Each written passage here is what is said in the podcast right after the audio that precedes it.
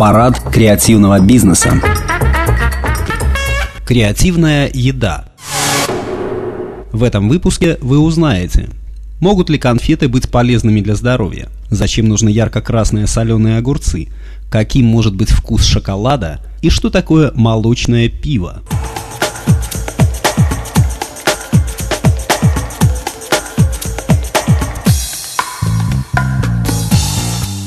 Конфеты уже не ассоциируются с вредом для здоровья и фигуры. Кроме витаминизированных конфет без сахара, появились специальные конфеты для красоты. Новый товар Функциональные конфеты. Они почти такие же, как обычные. Например, светло-зеленый мармелад не содержит жира, красителей, сахара и произведен на основе натуральных экстрактов. Функциональное предназначение продукта – улучшение структуры кожи. Красота и ухоженность должна даваться с легкостью, считают создатели уникального продукта. Они соединили традиции производства лекарственных и косметических средств с технологиями пищевой промышленности. В результате появился продукт с новыми свойствами – лечебные конфеты. Thank you. Вид ярко-красных соленых огурцов на столе не только привлекает внимание, но и вызывает желание попробовать. Новый вкус и яркий цвет – главные отличительные черты этого продукта. Сейчас уже невозможно установить, кто первый решил при засолке огурцов добавить в рассол сладкий растворимый напиток, типа юпи. Пищевые красители придают огурцам неожиданный оригинальный цвет, а добавленный сахар меняет еще и вкус. Основные потребители таких красных огурцов – гурманы и дети, которые и так не прочь ответить отведать самые экстремальные комбинации вкусов, например, острые чипсы одновременно с мороженым. Детишки покупают инновационные продукты на базаре и у кустарных производителей на дому. Так что у выдуманного народом лакомства есть все шансы стать полноценным коммерческим продуктом со своими торговыми марками и патентами. Парад креативного бизнеса.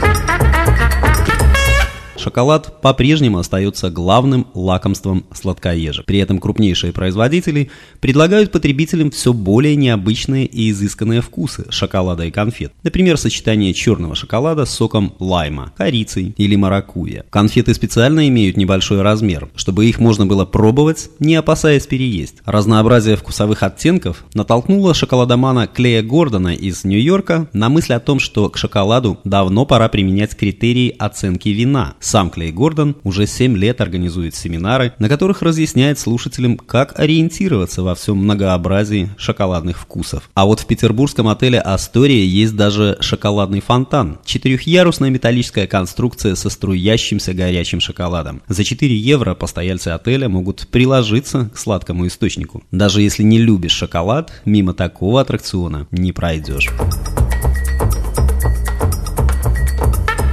Магазинах японского города Накасибу начали продавать необычное пиво. Сварено оно по всем правилам, с той разницей, что вместо воды использовано коровье молоко. Единственная технологическая сложность в изготовлении нового напитка заключается в том, что молоко следует нагревать с помощью горячего воздуха, так как при обычном нагреве оно может выкипеть. В горячую жидкость добавляют пивные дрожжи и хмель. Поначалу полученное пиво напоминает чай с молоком, а затем приобретает свой привычный вид. Мы Мысль варить из молока пиво пришла в голову одному японскому фермеру, когда он столкнулся с проблемой сбыта сельхозпродукции. Предприимчивый крестьянин рассказал о своей идее пивоваренной компании, которая и взялась за изготовление необычного пива. По утверждениям изготовителей, оно отличается фруктовым привкусом и необычным послевкусием.